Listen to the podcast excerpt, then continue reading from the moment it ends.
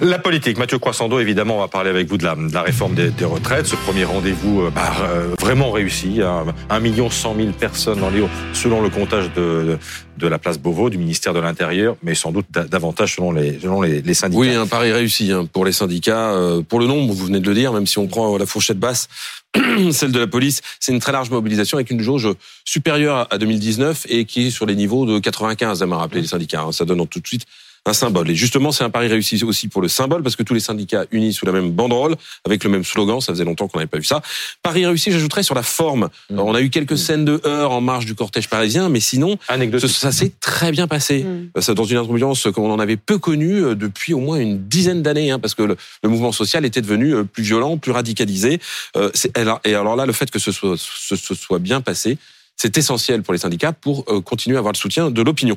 Et puis enfin, pari réussi pour la suite, enfin, puisque le euh, l'intersyndicale s'est mise d'accord, est parvenue à se mettre d'accord sur une date pour une prochaine manifestation le 31 janvier. Alors on sait que la CGT voulait une date plus tôt, voulait euh, une manif jeudi prochain pour continuer à mettre la pression. La CFDT réclamait du temps pour permettre aux gens de reprendre leur souffle et surtout d'espérer mobiliser plus largement encore. D'ici le 31, est-ce que l'exécutif peut rester sourd euh, à la mobilisation d'hier? Ah, C'est compliqué, hein, parce qu'ils ont été eux-mêmes surpris de l'ampleur de la mobilisation. Alors Olivier Dussopt... Ils ont été sincèrement surpris. Ils ont été... Ben, certains, Olivier Véran, il pas. Hein. Oui, oui certains disaient oh, ça sera peut-être une déception. Ils faisaient monter la pression en disant il y aura du monde, il y aura du monde, en espérant qu'il y ait un petit peu moins de monde dans la rue. Hier, surtout, les images, les images. Ben, quand on regarde les sondages, quand on voit l'opinion, il suffit de discuter euh, avec euh, avec les gens autour de nous. On voit bien que cette réforme, en tout cas, à défaut d'être acceptée, elle n'est même pas comprise. Alors Olivier Dussopt, euh, sur notre antenne, hier, a dit que si on peut continuer à améliorer la réforme des retraites, nous continuerons à l'améliorer. Alors ça, c'est pour les paroles, parce que pour les actes, en revanche, on risque de pas voir grand-chose.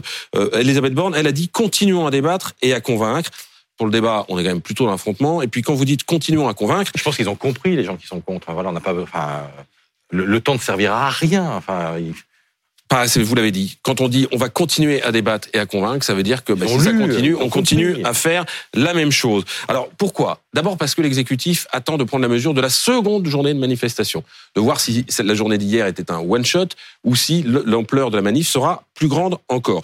Et puis ensuite parce que donner des gages à la rue, eh ben ça sert à rien. Donner des gages sur les carrières longues, sur l'emploi des seniors, sur la pénibilité, ça serait sans doute intelligent, mais ça ne servira à rien parce que dans la rue, qu'est-ce qu'ils réclament? Le retrait pur et simple de la mesure phare de la réforme, la retraite à 64 ans. Donc euh, ça, ça n'apaisera pas euh, la colère. En revanche, donner des gages à la droite, par exemple, au Parlement, en permettant de défendre des amendements qui amélioreraient la réforme, ça, ça peut servir le gouvernement, puisqu'on sait qu'il a besoin de faire voter sa réforme et, si possible, 149.3. Bon, demain, il y a une nouvelle manifestation à l'initiative d'organisation de jeunesse et de la France insoumise. Oui, alors là, euh, grosse pression sur les épaules de Jean-Luc Mélenchon, hein, qui rêvait de prendre la tête de la contestation sociale. Il voulait doubler les syndicats, bah, il s'est pris une queue de poisson. Euh, ça va être difficile pour lui de faire mieux demain, hein, avec un gros enjeu sur la forme de la manifestation, euh, de, sur le nombre, mmh, mais je dis mmh. sur la forme aussi en termes d'image, parce que si par exemple il y a des débordements demain qu'on n'a pas vu hier, alors là, ça sera terrible pour le mouvement de Jean-Luc Mélenchon.